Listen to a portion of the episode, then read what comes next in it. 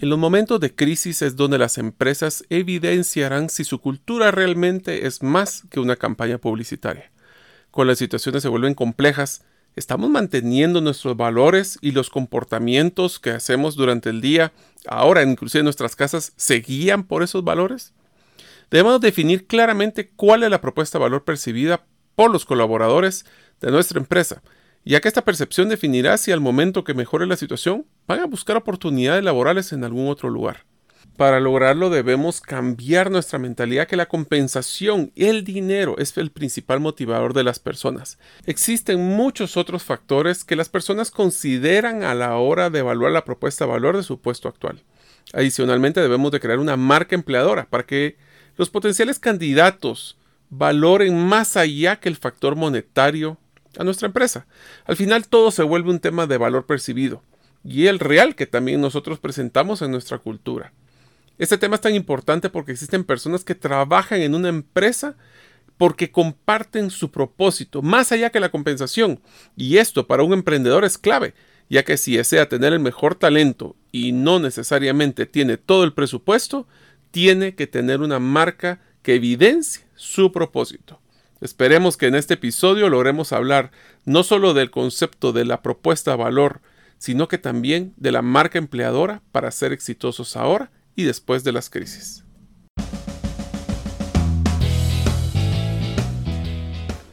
Bienvenidos al podcast Gerente de los Sueños, donde le brindamos las herramientas prácticas, competencias e inspiración para que los líderes de impacto cumplan sus sueños.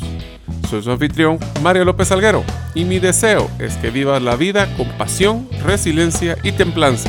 Bienvenidos.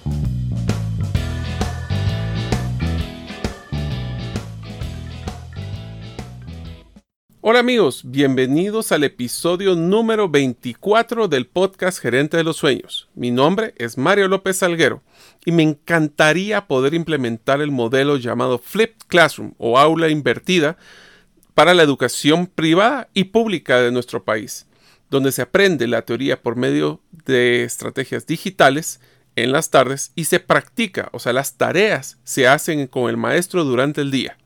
Deseo agradecerte que nos escuches el día de hoy. Si todavía no eres parte de la comunidad de los sueños, puedes hacerlo suscribiéndote a nuestros correos electrónicos, ingresando a la página gerentedelosueños.com o a través de nuestro listado de difusión de WhatsApp enviando tu nombre al más 502, más 502 para aquellos que nos escuchan fuera de la frontera de Guatemala y el número de celular 5017-1018. Repito, 5017-1018. Deseo agradecer el patrocinador de este episodio del podcast, la empresa B certificada By Botanic. Uno de los proyectos más novedosos que se encuentra promoviendo son los jardines para el bienestar, que incluyen jardines y huertos en azoteas, jardines terapéuticos, jardines para la meditación, jardines en hospitales, jardines para la terapia física y jardines botánicos. Si deseas conocer más, visítalos en su página bybotanic.com. Una de las cosas que a mí más me gusta es lograr entender qué motiva a las personas. Es más, yo considero que debería haber estudiado psicología en algún momento. Eh, cuando estuve como vicepresidente de Recursos Humanos y Mercadeo de Transactel después de Telus International, una de las cosas que a mí me apasionó fue entender qué era lo que motivaba a las personas a mantenerse en un trabajo o a cambiarse a otro trabajo, inclusive con la misma paga o con paga menor. Eh, esto pues se desencadenó también cuando las nuevas generaciones, que muchas personas las consideran más móviles, nos empezamos a dar cuenta de que más que el dinero, realmente tenía un factor diferente la marca empleadora, que era la percepción de valor que tenían eh, los em, colaboradores de lo que obtienen por el tiempo que le están dedicando a su trabajo. Esto lo que, se, lo que finalmente logramos identificarlo como en inglés le dicen el Employee Value Proposition, la propuesta de valor para los colaboradores. Garner especifica de que el EVP o la propuesta de valor para los colaboradores es una evidencia de cómo el mercado laboral y los colaboradores perciben el valor que las personas obtienen al trabajar en una organización. Voy a poner un ejemplo muy sencillo. Si nosotros les preguntara a ustedes ¿Cuáles son las empresas más innovadoras que existen en el mundo? Posiblemente me contestarían Google, me contestarían Apple, me contestarían eh, Tesla. Eh, y todas estas empresas, ¿ustedes creen que tienen problemas para poder reclutar personas? La verdad es que no. Es más, tienen cola de miles de currículums que están eh, tratando de pues, trabajar en una de las empresas más innovadoras del mundo. Lo más chistoso de este proceso es que las tres empresas que yo les acabo de mencionar no necesariamente son las empresas que más alto tienen sus salarios en esas regiones, inclusive en, los, en Estados Unidos o en el mundo. Lo que nos trae a una conclusión. La percepción de valor que tiene una persona a la hora de considerar aplicar a una, una empresa o inclusive eh, cuando está en una empresa y tiene oportunidades reales o todavía no concretadas de cómo poder evaluar si me conviene cambiarme de trabajo o no. No voy a entrar al tema del, liderazgo, eso será en otro podcast, donde hablaremos de que una de las principales razones por las cuales las personas se retiraban no era necesariamente por el trabajo, sino por era la mala relación que tenían con su eh, jefe o su líder inmediato. Pero quitando ese pedazo, una de las cosas que logré identificar es que las personas cuantificaban o no muchos factores que eran claves a la hora de cambiar. Por ejemplo, una de las cosas que estábamos, que, personas que se retiraban por un menos de un 10%, 5% de su compensación actual, eh, muchas veces cuando yo los llamaba para preguntarles cómo les iba en su nueva posición, una de las cosas que me contestaban era de que estaban muy contentos porque habían visto una mayor oportunidad de crecimiento que ya no tenían en la empresa actual. Otro de los factores era tenían algunos beneficios que eh, ahora los cuantificaban mejor. La ironía de ese comentario es de que muchas veces esos mismos beneficios nos teníamos actualmente, pero nosotros no fuimos buenos en evidenciar constantemente esa propuesta de valor para los colaboradores. Gardner especifica que hay cinco conceptos o, componentes para poder incrementar esa percepción de valor que tiene un colaborador de su puesto de trabajo. El número uno es oportunidades. Este puesto de trabajo le está dando oportunidades para crecer como persona y como profesional. Porque si está estancado, seguramente va a ser una de las cosas que le va a motivar a tratar de evaluar, ver en otro lugar y le va a poner un valor monetario. Si mira que en otro lugar va a crecer o tiene un potencial crecimiento mucho más acelerado. El segundo es las personas, las interacciones. Yo valoro un, mucho cuando por ejemplo, soy una, tengo un equipo de trabajo que son tan unidos que parecen familia y alguien de ese equipo le hacen una propuesta, posiblemente va a valorar mucho esa relación antes que el dinero. La tercera es la organización. Eh, y esto tiene varios factores. Yo le digo de que la organización también tiene que ver un poquito con la falta de desorden. La estructura organizacional es uno de los que se considera, pero principalmente es qué tan predecible son mis resultados si yo le pongo un mayor esfuerzo al trabajo que yo realizo.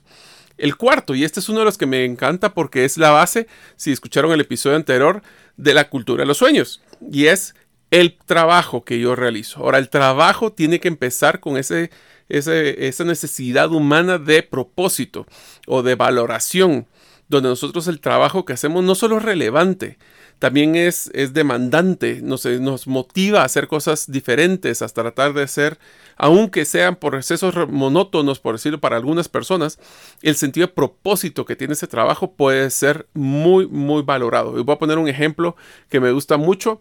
Eh, cuando estuve haciendo mi análisis para crear el concepto de cultura de los sueños, analicé una empresa que producía camas. Y eh, voy a utilizar el, concepto de la persona que eh, le tocaba todo el día colocar clavos en los marcos de las camas. Para muchas personas ustedes considerarían de que es un trabajo muy monótono porque lo único que, hacía era agarrar dos tablas, poner un par de clavos y seguir el proceso de producción. Si nosotros le preguntáramos a la persona qué es lo que hace, posiblemente lo que hubiera dicho es, miren, lo que yo hago es poner dos tablas, poner dos clavos y construir un marco de cama. Bueno, pues la cultura de esta empresa cambió ese concepto de monotonía y le dio un mejor propósito al trabajo. Y lo que hacía esta persona ya no era eh, simplemente poner dos tablas y dos clavos, era estaban ayudando a construir los sueños de sus clientes. Entonces, le damos un propósito superior al trabajo per se. Ese es el concepto gerente de los sueños. Es, no es tanto el trabajo, es si ese trabajo me acerca a mis sueños personales. Y finalmente, el quinto de los factores para la propuesta de valor percibida es los beneficios. Y aquí sí les voy a dar un par de recomendaciones sumamente importantes. Los beneficios son tan buenos como lo que lo valoran las personas. Y voy a decir qué significa esta expresión. Nosotros tenemos ciertos beneficios que eh, me gusta la expresión cuando la costumbre se vuelve costumbre, se vuelve obligación. ¿Qué quiere decir esto? A veces damos por hecho que tenemos ciertos beneficios que posiblemente valoraríamos muy fuerte si no los tenemos. Y es culpa de la institución, de la organización, de la empresa, el no recordarnos el valor que tiene esos beneficios. Y voy a poner un ejemplo que es el que a mí me gusta utilizar. El famoso seguro médico. Un seguro médico para muchas instituciones ya es un estándar mínimo para poder solo considerar eh, aplicar a esa posición o no.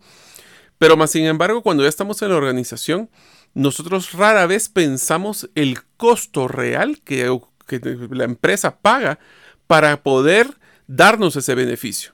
Entonces, ¿qué es lo que pasa? Si yo no estoy constantemente valorando ese beneficio, posiblemente cuando yo evalúo una propuesta de trabajo, y voy a poner un ejemplo, que me pagaran 20 eh, más, pues a lo mejor no me doy cuenta hasta que después de que me cambié, de que ahora me toca pagar 50 por el seguro. Entonces, en vez de tener un 20 positivo, tengo un 30 negativo. Pero, ¿será que ese es un problema de nosotros como colaboradores? Mm, sí y no. Lo que tenemos que hacer nosotros como empresa es estar recordando el costo. Ahora, tampoco no se trata de echar en cara cada tiempo, pero, por ejemplo, una de las cosas que a nosotros vale la pena es, cuando se tiene un modelo de seguros, es estar constantemente recordando sobre los beneficios. También es bueno que esos beneficios se les ponga número a muchas personas les da miedo que la gente se entere cuánto se paga el seguro, cuánto se paga los parqueos, cuánto se paga por algún otro beneficio. Y si ustedes no lo valoran y por lo menos lo recuerdan cada seis meses, las personas lo dan por hecho. Y por ende, a la hora de evaluar una propuesta nueva de trabajo, simplemente no los evalúan o no los consideran dentro de los ingresos reales que tienen las personas o que tienen los puestos de trabajo. Por eso es que es tan importante que en un mercado hipercompetitivo se demanda cada día más un nivel más alto del EVP, de la propuesta de valor percibida de los colaboradores. Entonces les hago una pregunta que deberían ustedes estar pensando, es ¿qué atributos se perciben interna y externamente de la propuesta de valor de los colaboradores? ¿Qué quiere decir esto con los atributos? Si nosotros constantemente estamos recalcando nuestra cultura, si esa cultura es una, un activo tangible que guía los comportamientos de todo el equipo, sus valores, eso tiene una cuantificación monetaria. Si alguien cuando llega invitado a una institución y ve los valores, los, ve, los, vive, eh, los mencionan, eh, voy a utilizar el ejemplo de, en el caso de Transactel y Telus en este contact center, a, los colaboradores no se les decía agentes, que es el estándar de, nombre en la industria. Nosotros le llamábamos héroes. ¿Por qué? Porque ellos cambiaban la vida de nuestros clientes una llamada a la vez. Ahora, esto suena muy romántico, pero literalmente y al día de hoy, casi ¿qué? 10 años más desde que fue esta, este cambio de cultura en Transactel y después tuve el gran honor de poder exportarlo hacia Telus International, me encanta que todavía 10 años después, todavía los agentes o los colaboradores se les llaman héroes. ¿Eso qué significa? De que cuando, desde que entran a la puerta de esta, de esta institución, se percibe ese valor de héroes porque así se llaman entre ellos y cuando se les hace una inducción se les induce, se les explica cómo es que deberían de tratarse entre ellos y qué significa ser un héroe dentro de la organización. Lo mismo me pasó en, otras organizaciones donde se decían partners o socios a todos los que eran los gerentes. ¿Por qué? Porque son tan responsables de los resultados de la organización como los propios accionistas. Entonces, hasta la forma de que nosotros pensamos y hablamos con los colaboradores es como nosotros presentamos esa propuesta de valor eh, interna. Ahora, imagínense, cuando nosotros hicimos una implementación de esta campaña de héroes, no solo la usamos para poder crear cultura interna, es más, lo utilizamos claramente para poder cambiar la percepción y el proceso de reclutamiento de nuestra propia empresa. ¿Por qué? Porque en vez de estar ofreciéndole los salarios, que los horarios, que los beneficios, lo primero que hacíamos era vender la cultura. Es más, nosotros dejamos de promocionar los eh, salarios. ¿Por qué? Porque no era tan relevante el salario como lo que podían obtener las personas al llegar a nuestra institución.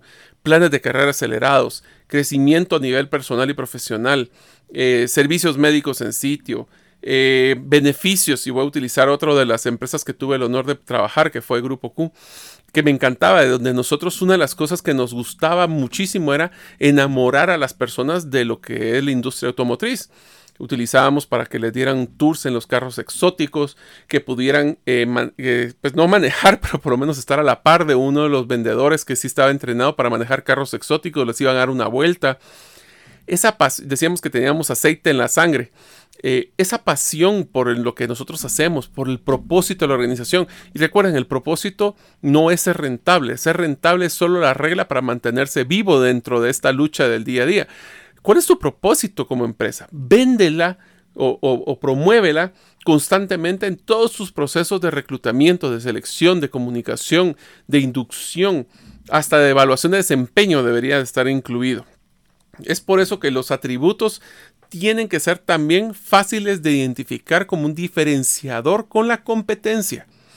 Cuando nosotros nos evalúan con la competencia, hay una persona que sea muy alto desempeño, que está evaluando trabajar en esta industria que posiblemente conoce y está nuestro competidor en nosotros, ¿cómo se creen que sería de diferente la percepción de esta persona si es que llega y el primer lugar le van a ofrecer que salarios y un montón de beneficios y nosotros lo que le ofrecemos es su propósito de por qué llegar a trabajar ahí?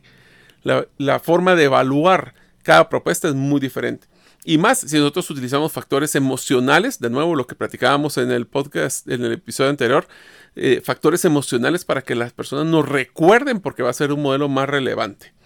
También tenemos que ser muy cuidadosos con el modelo de relevancia, si se recuerdan, de ser congruentes entre lo que estamos ofreciendo, de esa pasión por esa cultura, por esa pasión por nuestra empresa, por ese grupo integrado de personas bajo una misma cultura que sea realidad.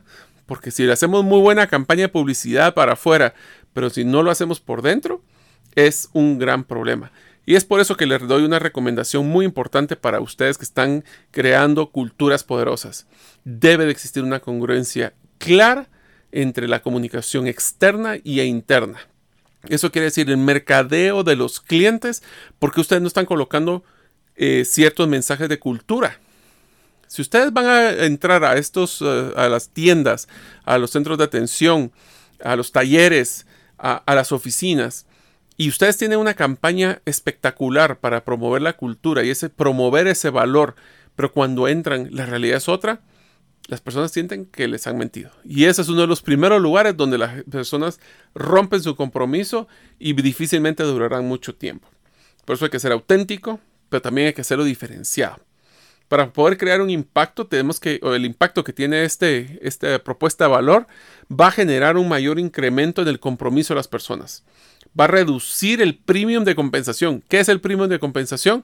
Es que si yo soy una empresa, posiblemente que no me conocen, es una empresa que tal vez tengo algún tipo de marca empleadora eh, negativa, vamos a hablar después en la segunda parte de este episodio eh, qué significa eso. Yo voy a tener que pagar más salarios para que compensen el riesgo que las personas van a tomar a la hora de venir a trabajar conmigo. También vamos a tener, si tenemos una muy buena propuesta de valor, vamos a poder eh, mejorar la atracción de talento. Inclusive, el tener una cultura poderosa reduce la rotación. Vean cómo calcular el retorno de la inversión de una cultura poderosa y se darán cuenta de que es mucho más alto de lo que ustedes imaginan.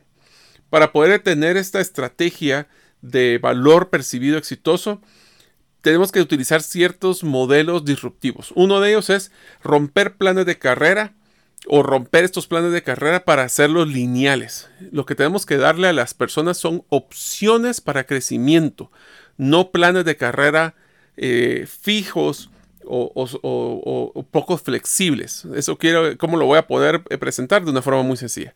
Un vendedor bueno su primera oportunidad de crecimiento es ser supervisor de ventas. Después es ser gerente de ventas, después puede ser director de ventas y próximamente posiblemente un gerente general. ¿Qué pasa si esa persona le apasiona la venta pero no le apasiona la parte administrativa? ¿Cuántos de ustedes han escuchado la expresión es que promovimos a un vendedor y perdimos a un mal supervisor y perdimos un buen vendedor? Entonces tenemos que darles opciones a las personas para que exploren oportunidades dentro de la organización, aunque no sea en su línea directa de crecimiento, ya que eso lo que va a hacer es que le va a volver a las personas un modelo más multidisciplinario y le va a crear esa curiosidad que es tan importante para poder eh, ver opciones. El segundo es un paquete total de beneficios. Es muy importante para crecer esa percepción de valor. ¿Qué es lo que debemos de hacer? Pues a la hora de invertir en los beneficios, se deben de tener dos temas puntuales. Uno, que esos beneficios sean relevantes para las personas. ¿Eso qué quiere decir? Es que deben de estar preguntando constantemente qué es lo que las personas quieren, pero no solo lo que quieren, lo que necesitan. Y aquí le voy a poner una historia que fue probablemente mi fracaso más grande en mi historia profesional. Cuando estaba en la empresa de, contact centers, nosotros éramos apasionados de escuchar a nuestros colaboradores, a nuestros héroes. Y siempre estábamos buscando opciones nuevas, creativas e innovadoras de crear nuevos beneficios. Bueno, pues una de las ideas que teníamos nosotros era poder volver el círculo familiar parte integral del modelo de retención del colaborador. Entonces lo que decidimos fue hacer una investigación y nos dimos cuenta que había un gran nicho o una gran oportunidad para que los papás pudieran tener un seguro de gastos médicos pagados por el hijo. Imagínense qué orgullo. Yo creo que todos nos acordamos la primera vez que invitamos a comer a nuestros papás con nuestro primer salario. Ese sentido de orgullo era muy importante. Entonces lo que hicimos fue hacer las preguntas del caso. Investigamos con las personas y les dijimos, miren, a los casi 5.500, hicimos como 3.500 encuestas en ese momento y les preguntamos, nosotros estamos pensando hacer un seguro para padres eh, sería un costo bien bajo, tendría un servicio básico, pero sería muy atractivo. ¿Les llama la atención? Altísimo, respuesta, sí. Bueno, dos años después de negociar con, la, con una de las aseguradoras en el país, logramos hacer toda esta póliza. Se imaginarán, era una póliza compleja porque obviamente hay papás que tienen enfermas, enfermedades eh, anteriores y la edad promedio era más alta, etc. Bueno, la cosa es de que y logramos hacer la póliza y me pidieron de que como mínimo necesitaban 50 personas para poder eh, pues hacer la póliza. Y yo dije, bueno, tengo 3.500 aquí en Guatemala, mínimo deberíamos de poder conseguir esos 50. Conseguí 37. ¿Qué fueron los aprendizajes? Bueno, hicimos una campaña bien fuerte para promover el beneficio. ¿Qué fue el aprendizaje más grande que obtuve de esto? Bueno, las personas les parecía muy interesante y efectivamente fue muy muy interesante para ellos este concepto. Pero ¿cuántos de ellos realmente necesitaban pagarle su, su, seguro médico a sus papás? Ninguno, o muy pocos, en este caso 37. ¿Por qué es que es tan importante esto? Porque las personas a veces le queremos dar lo que quieren y tenemos que enfocar, porque es más poderoso, a darle lo que necesitan. Y eso fue uno de los aprendizajes que les digo que espero que ustedes ah, eh, no cometan ese error. También los, sus pares, y no solo los gerentes, juegan un rol crítico en la captación, retención y percepción de la propuesta de valor. Se deben utilizar las redes de colaboradores para promover este tipo de eh, percepción, como por ejemplo utilizar la comunicación formal o informal para dar a conocer cuánto es el costo de los beneficios, cómo la cultura puede darle eh, exponencial a las personas de los casos de éxito de crecimiento para que vean que hay movimiento, postear plazas, tengan mucho cuidado a la hora de postear plazas internamente para que sean plazas que de veras puedan aplicar las personas, no sacar una con dedicatoria porque eso sí va a generar un decremento muy fuerte en la propuesta de valor. Así que con eso logré explicarles la percepción de valor de los colaboradores o el Employee Value Proposition. Eh, incrementenlo constantemente y créame, si eres un emprendedor, este es uno de los éxitos más grandes que tienen para conseguir talento que posiblemente no pueden pagar. ¿Qué quiere decir esto? Muchas personas como están buscando, especialmente ya los jóvenes, no están buscando solo el dinero, están buscando los retos, están buscando el propósito de la empresa. Entonces, si tú eres un emprendedor y tienes bajo presupuesto, no tengas miedo a buscar talento de muy alto nivel. Simplemente trata de armarle un paquete de valor percibido más grande que lo que podría ser el paquete salarial que alguna multinacional o una empresa grande podría darles. Si tú logras armar ese paquete integral, ya sea por a través de no solo vender el propósito, sino que puedan tener ellos algún tipo de eh, ingreso variable basado en las utilidades de la organización, eh, tener participación en un futuro. Cualquiera de estas estrategias pueden ser las, el éxito para poder conseguir el mejor talento, no necesariamente con los salarios más caros. En unos momentos continuaremos con la segunda parte del episodio del podcast Gerente de los Sueños.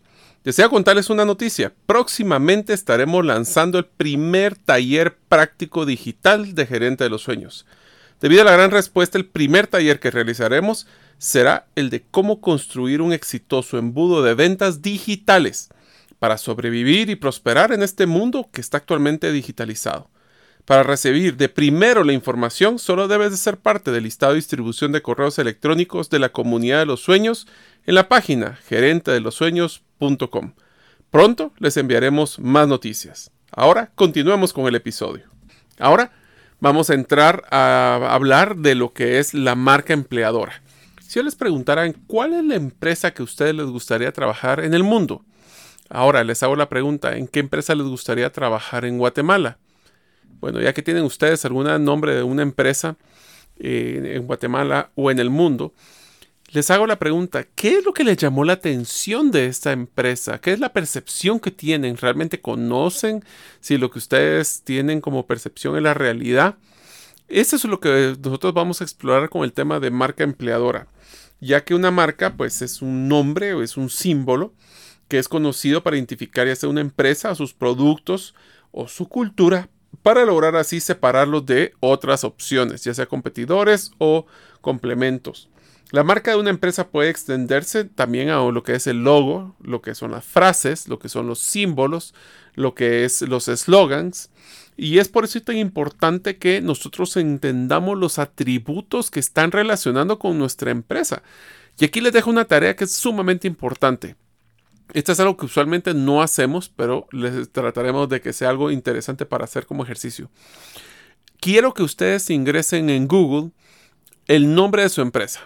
Obviamente las primeras cosas que van a salir, si ustedes están metidos en el mundo digital, va a ser su, el nombre de su empresa, posiblemente su página de Facebook. Y ahora quiero que se vayan a la página 3 o la página 6 y quiero que vean qué son las cosas que están ustedes, eh, pues a lo mejor no están revisando, pero están en la red. Y ahí se van a encontrar que a veces se encuentran blogs de algún cliente que se quejó o inclusive eh, comentarios de algunas páginas que nosotros no ni siquiera sabíamos que estaban mapeadas. Y es bien importante porque muchas de las personas cuando hacen su investigación para ver si van a trabajar en una institución, eso hacen porque saben que las primeras páginas son pagadas o son de las que están eh, pagando para poder posicionarse entre las primeras opciones. Entonces es sumamente importante que no solo demos por hecho de que la primera página es la única que van a ver, al revés, muchas de las personas van a ver la página 2 o 3. Es por eso que la imagen que nuestra organización presenta debe estar enfocada también a todos los stakeholders, a todas las personas involucradas en la organización, como lo que son las accionistas, los proveedores, las comunidades, en el caso de los internos, por ejemplo, los colaboradores actuales, los potenciales, todos estos, como yo llamo, como pistas que nosotros le estamos eh, comunicando, van amarrados también a la percepción de valor que tienen. Por ejemplo, muchas de las personas que invierten en la bolsa tal vez no investigan a profundidad cuáles son los estados financieros o factores de éxito de las empresas, sino que se basan en su reputación, en su marca, y sobre eso es que las personas invierten. Hay que atrapar la esencia de la compañía en una forma que entusiasme a todas estas personas, que las personas quieran trabajar. Si eres un proveedor, quieres trabajar con esa empresa porque sabes que es una empresa que tiene propósito, que hace el cambio en el mundo o que tiene muy buenas políticas. Esta propuesta de valor de la compañía tiene que ir amarrado no solo a lo que es externo, sino a lo interno. El error número uno que yo, siempre me identifico es de que tienen una campaña, el equipo de mercadeo tiene una campaña hacia los clientes que no tiene absolutamente nada que ver con lo que es la cultura o toda la campaña interna hacia los colaboradores. ¿Por qué? ¿Por qué tenemos dos mensajes para dos audiencias? Debe ser un mensaje integral. Si somos una empresa que de veras promueve nuestra propuesta de valor, nuestro propósito, nuestro legado, eso va a llamar más a los clientes que posiblemente una promoción de un 10 o 15%. Algunos componentes claves de la marca empleadora incluyen la cultura, y en la cultura tenemos que hablar de la comunicación interna, también hasta premios y reconocimientos. Si nosotros estamos reconociendo, le voy a poner un ejemplo que es muy común, y es que nosotros tenemos una cultura enfocada hacia el cliente. Más sin embargo, todos los premios que tienen los equipos de ventas es la venta. Entonces, si existe un factor de enfoque, de reconocimiento hacia la venta, ¿Cuál creen que va a ser el enfoque principal de las personas en el equipo de ventas? Hacia venta. Entonces tendremos una incongruencia de nuestro modelo de compensación con nuestra cultura. También en el tema de desarrollo y capacitación, hasta los sistemas gerenciales y las evaluaciones de desempeño. Yo los invito a que prueben una metodología que para mí me pareció impresionante. Cuando nos eh, hizo la compra Telus International a Transactel, Telus tenía unas políticas de recursos humanos excepcionales. Y hay una en especial que me marcó la vida y es que en la evaluación de desempeño anual de las personas, la mitad de la nota era qué habían hecho durante el año. Eso puede ser desde indicadores, resultados, cumplimientos de proyectos. Pero la otra mitad era cómo lo había hecho. Y ahí eh, era una evaluación de 360 grados donde las personas, sus jefes, sus clientes internos, sus compañeros, sus equipos, evaluaban cómo la persona había cumplido los valores de la empresa. O sea, la mitad de su evaluación de desempeño era cómo lo había hecho y la otra mitad era qué lo había hecho. Ese es el tema cultura. En ambiente de trabajo tenemos que hablar también del proceso de, las relaciones interpersonales, qué es permitido, qué no es permitido dentro de las relaciones, cuál tipo de comunicación, qué tipo de vestimenta. Obviamente si es flexible, es flexible, pero eso va con la marca les aseguro de que una persona si quisiera comprar un reloj muy caro y encuentra un joven con flip-flops o con, eh, zapatos rotos y jeans rotos, no es una marca interna que va pues hacia lo que la percepción que queremos de una, un valor de un, de un reloj eh, pues premium. También el propósito de la organización tiene que hablar de, los modelos organizacionales, los valores, eh, por ejemplo, sus programas de responsabilidad social, hacia qué van, hacia qué van enfocados. Y aquí les dejo un, tema bien interesante, es que responsabilidad social empresarial tiene que ir enfocado a la cultura. ¿Qué quiere decir esto? Si a las personas, a los jóvenes, a los em, colaboradores les llama mucho la atención trabajar con niños, trabajen con niños. Pero muchas veces lo que se hace es de que se define cuál es el proyecto más fácil o el que está más a mano o el que tenemos cercano. Enfoquémonos a preguntar. Para hacer modelo de relevancia no hay que suponer, hay que preguntar. Y también nuestra comunicación externa. Es por eso que yo los invito a que vean las personas que están en sus, en sus empresas sienten con orgullo, tienen esa percepción de orgullo cuando se ponen en su marca, ya sea en un lapicero, en un botón, en un pin, en una gorra, en, hasta sus tarjetas de presentación, les da mucho orgullo. Son clientes de sus propias empresas, sus propios colaboradores, porque quieren, no porque deben. Esta es otra forma de poder evaluar si las personas de veras están comprometidas con la marca o no. Eh, les hago una pregunta eh, que me encantaría de que ustedes puedan contestar en cualquier momento, que dice, un amigo ve una plaza abierta en su empresa, o sea, está contratando su empresa, y le pregunta, mira, ¿por qué debería trabajar en tu empresa? ¿Qué le contestarían? Va, ahora quiero que lo compliquen. Quisiera que ustedes, si están en el equipo de gerencia o si son los, los, dueños o si están en el equipo de talento humano, quisiera que hicieran esta misma pregunta a, varios equipos, a varias personas de diferentes equipos. ¿Será que contestan lo mismo? ¿O se van a dar cuenta que tal vez esta la comunicación percibe la propuesta de valor de diferente forma? La otra pregunta que quisiera que se hicieran es cuáles son los atributos que desean que asocien a su marca. Y no es lo que ustedes, y se lo voy a complicar, no solo es cuáles son los que ustedes desean, sino cuáles son los que los clientes perciben. Para eso hay que preguntar.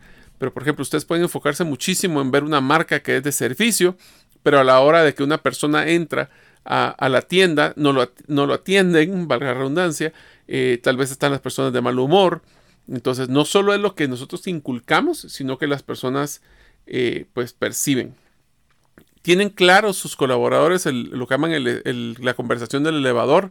Eh, si es la pregunta primera que les decía, miren, si ustedes hablan con alguien en un elevador y les preguntan, ah, trabajas en tal lugar, perfecto. Mira, ¿y qué tal es trabajar ahí? O mira, me interesaría aplicar, ¿por qué debería trabajar ahí? Esas conversaciones deberían de tener todos los colaboradores, por lo menos claro los atributos básicos que deberían de contestar a la hora de hacer esa pregunta. Así que el ejemplo que les puedo decir es eh, con las empresas que tienen una marca empleadora muy buena, su costo de reclutamiento es muy bajo. Parcialmente, y voy a decir por qué parcialmente, porque obviamente no es que no les, les baje el costo porque tienen un volumen mucho mayor, pero se pueden dar el lujo de escoger. Eh, también puede alinear esa marca empleadora a sus colaboradores para poder ser congruentes a través de su atención con los clientes internos y los clientes externos. Mejora las relaciones interpersonales. Aquí están claras las reglas del juego. Incrementa el clima y hasta mejora la retención. Es por eso que tenemos que ser consistentes en todo lo que nosotros hacemos. Si ustedes de nuevo buscan en plazas o y voy a decir un caso que me parece simpático, si ustedes buscan en la mayoría de las páginas web eh, van a encontrar un listado de productos o servicios y posiblemente hasta precios, pero ¿en dónde está su cultura? ¿Dónde es que yo encuentro si quisiera aplicar? A veces ni siquiera en las páginas tenemos dónde aplicar eh, o si pueden saber si hay alguna plaza abierta. ¿Con qué imagen están utilizando para la página? ¿Será que es otra imagen a la hora de entrar a la página de reclutamiento o es la misma? ¿Será que mercadeo está involucrado en todos los componentes de la imagen de la organización o solo algunos? ¿Qué mensajes dicen las campañas de publicidad de lo que van a encontrar a la hora de interactuar con nuestra empresa? Y por eso es que nosotros lo que queremos es que los colaboradores tengan pasión, pero tengan claros los mensajes, que sean congruentes, porque al final del día esto se vuelve un contrato psicológico. Un contrato psicológico es una es básicamente las reglas del intercambio entre lo que brinda el colaborador y lo que recibe y lo que brinda la empresa y recibe. Y si ese contrato es positivo, pues entonces se mantiene un clima o una interacción positiva. O sea que el contrato psicológico representa ese compromiso percibido acerca del intercambio de la relacional con la organización. La motivación, la confianza, el desempeño, el compromiso con la organización, la satisfacción en general son directamente relacionados a esa percepción que tiene el colaborador del cumplimiento del contrato emocional. Así que el momento, diría yo, que es eh, el, momento donde se crea la expectativa de cumplimiento de este contrato psicológico es los primeros días de, una persona en su trabajo. Si es una persona de que les ofrecieron muchas cosas, pero a la hora de llegar no tiene ni siquiera una computadora, no tiene ni siquiera sus eh, tarjetas de presentación, no tiene ni siquiera un libro donde poder escribir, no tiene ni siquiera una oficina o un cubículo o una silla donde poder sentarse, ahí es donde empezamos a ver que el contrato eh, psicológico se rompe. Si nosotros tenemos un alto conocimiento y comprensión y también tenemos un alto eh, cumplimiento de este contrato psicológico, lo que llamamos nosotros estrellas. Son personas que están comprometidas, que están eh, involucradas, son promotores, son las personas que van a referirle a personas, amigos, miren, vienen a, tengan que trabajar aquí. Si el, el contrato psicológico no está cumplido, pueden ser promesas no cumplidas. Si tiene bajo conocimiento, literalmente bajo conocimiento y contrato no cumplidos, es un mientras que, me cambio. Eh, y si en el caso extremos de un bajo conocimiento, pero con un contrato psicológico, es que son personas que todavía no están comprometidas para poder eh, cumplir ese, ese intercambio que se está buscando. Consistentemente tenemos que reforzar todos los componentes de la cultura para que las personas, yo me encanta una frase que dice, la mercadeo es una disciplina de consistencia, es gota a gota. A veces podemos pensar que una campaña publicitaria es cultura o es la marca empleadora, no lo es, porque primero lo tienen que comunicar y después las personas lo tienen que creer. Así que esto es un reto porque lleva tiempo para demostrar que una cultura en realidad sí va a ser consistente. Tenemos que empoderar a los colaboradores para que ellos puedan ser los promotores de nuestra cultura, que puedan manejar esa imagen con orgullo, dejar los lineamientos, o sea, obviamente especialmente cuando ahora estamos en trabajo en casa, tenemos que estar claro de, ok, estoy en mi casa, pero ¿dónde está esa marca empleadora constantemente rebombardeándome de mis mensajes? Sí, lo puedo mandar por correos electrónicos. Sí, podemos utilizar eh, algún tipo de videoconferencia donde el gerente nos hable está bien. Pero también tenemos que mandar mensajes emocionales, mandarles un recuerdito a las personas. Ahora físicos tienen tres veces mayor impacto porque como estamos aislados, el poder tener un... Eh, y cuando manden algún, algún regalito, mándelo con la marca, que la gente esté recuerde de que es parte de una comunidad. También utilicen desde el proceso de liderar con el ejemplo. Ustedes tienen que ser los primeros. Yo, por ejemplo, me, sentía muy orgulloso con los pines que mandaba hacer de las organizaciones en que trabajaba. Y siempre que me miraban en una fotografía, tenía en mi saco un pin de la organización. Eso demuestra el compromiso que tienen los líderes. No es pónganse ustedes el pin y yo no. Eso genera una eh, pues, separación emocional del líder y falta de congruencia también. Así que eh, traten de evaluar constantemente, hagan eh, auditorías de la cultura, no den por hecho que las personas saben porque ustedes lo dijeron tres veces, investiguen y vean si de veras tienen claro esa comunicación. Si logramos hacer eso, vamos a tener un modelo, como mencionábamos, de relevancia, donde lo que queremos comunicar y lo que ellos están interesados van a volverse eh, integrales. Entonces, con eso busquemos de que sean, eh, démosle pistas a las personas de sentirse orgullosos, que se sientan que tienen un propósito en su trabajo y la empresa, y con eso lograrán tener una marca empleadora donde van a poder bajar sus costos de reclutamiento, tener mejor talento y más importante, lograr desarrollar esa cultura de los sueños. Espero que este episodio haya sido de su, de su agrado y nos vemos en el próximo episodio del podcast Gerente de los Sueños. Gracias por escuchar el episodio de hoy de Gerente de los Sueños. Recuerda que para lograr cumplir tus sueños, solo debes de ponerle fecha y tomar acción. Las notas y material complementario de cada episodio puedes encontrarlo en la página gerentedelosueños.com.